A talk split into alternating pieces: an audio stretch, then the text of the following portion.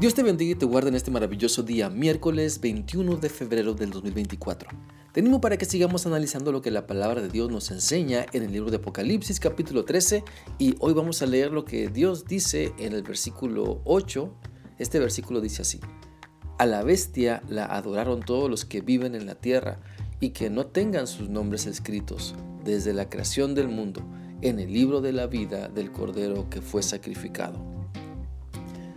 Por medio de este pasaje se sigue describiendo lo que hace la bestia dirigida por el enemigo y además, como muchas personas la reconocen como merecedora de elogios, le reconocen su poder, le reconocen su supuesta sabiduría, sin embargo han sido engañadas para creer que el mal puede darles lo que tanto necesitan.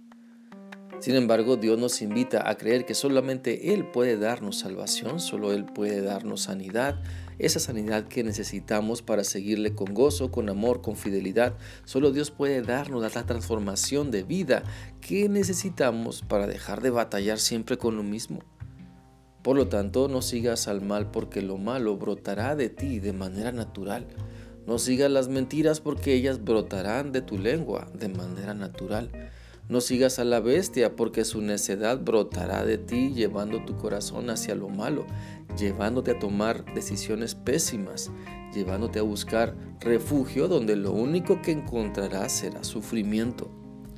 Si notamos, en el pasaje de Apocalipsis se mencionan a quienes reconocen el supuesto poder de la bestia, quienes hablan bien de la maldad y la abrazan en su corazón, ellos no son hijos de Dios, no han entregado su vida a Cristo para ser redimidos por su sangre, por lo tanto no están inscritos en el libro de la vida. Hay una historia que dice que una pareja de esposos, hombre y mujer, que hicieron una reservación en un restaurante para cenar por su aniversario de bodas. Entonces ellos le dijeron a un buen amigo que tenía toda su confianza que reservara una mesa para dos para celebrar esa ocasión muy especial. El día del aniversario llegó y después de un día de mucho trabajo, el hombre y la mujer se disponían a celebrar una rica cena en un lugar muy especial para ellos. Cuando llegaron a la puerta, dieron sus nombres y por más que les buscaron en el libro, no fueron hallados sus nombres.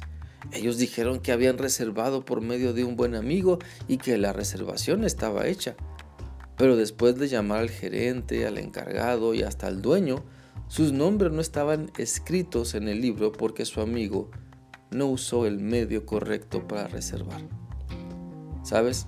De la misma manera podremos pensar que el, que el cielo lo tenemos ganado por nuestras buenas obras.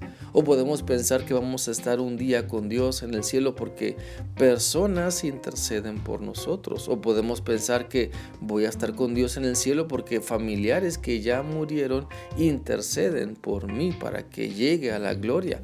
O incluso podemos pensar que voy a estar un día en el cielo porque fui devoto de alguna imagen que me enseñaron que podría camino al cielo.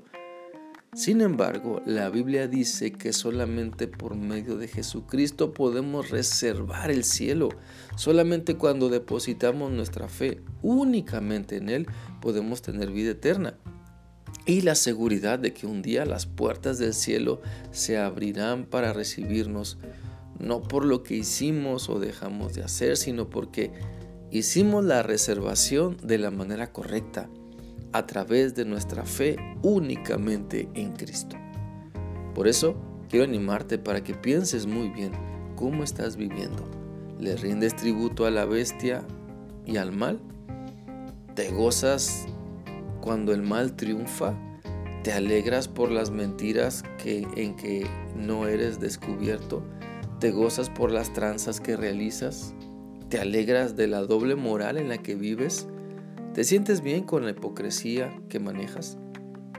Muchas veces decimos creer en Dios, pero en realidad nuestra vida está dedicada a servir al maligno y los resultados de nuestras acciones lo demuestran, pues servimos para nuestro ego, hablamos para nuestra vanagloria, pensamos solo en nuestro bienestar y no buscamos el reino de Dios ni su justicia. Por eso hoy quiero animarte para que busques a Dios y te quedes con Él. Adora a Dios y reconoce su poder. No seas seducido por la maldad. No pienses que puedes vivir practicando lo malo y que no habrá consecuencias difíciles. Por eso te animo para pensar que hoy es un gran día para arrepentirnos de nuestra maldad y pedirle a Dios que tenga misericordia de nosotros para que nos sane, nos salve, nos transforme cuando depositamos nuestra fe únicamente en Cristo Jesús.